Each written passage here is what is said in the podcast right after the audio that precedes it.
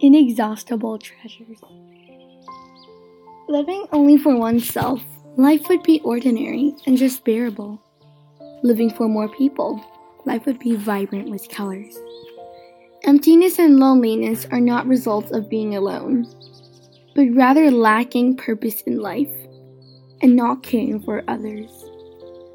Those who always think about making themselves happy are the unhappiest of all while those that constantly try to help others are surrounded by happiness all the time. We should give more instead of forever taking. Only when we give can we receive.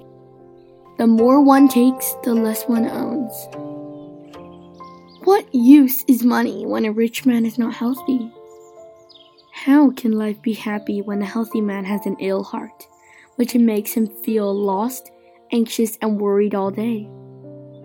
Hence, the body is of more value than riches, and the heart is more important than the body. If we put all our efforts into chasing external gains and drift further and further away from our hearts, life would lose its true value. Each and every heart contains inexhaustible treasures, which can surely be found if we search it for it in the right way. Hope and faith all come from within. Material cannot bring satisfaction.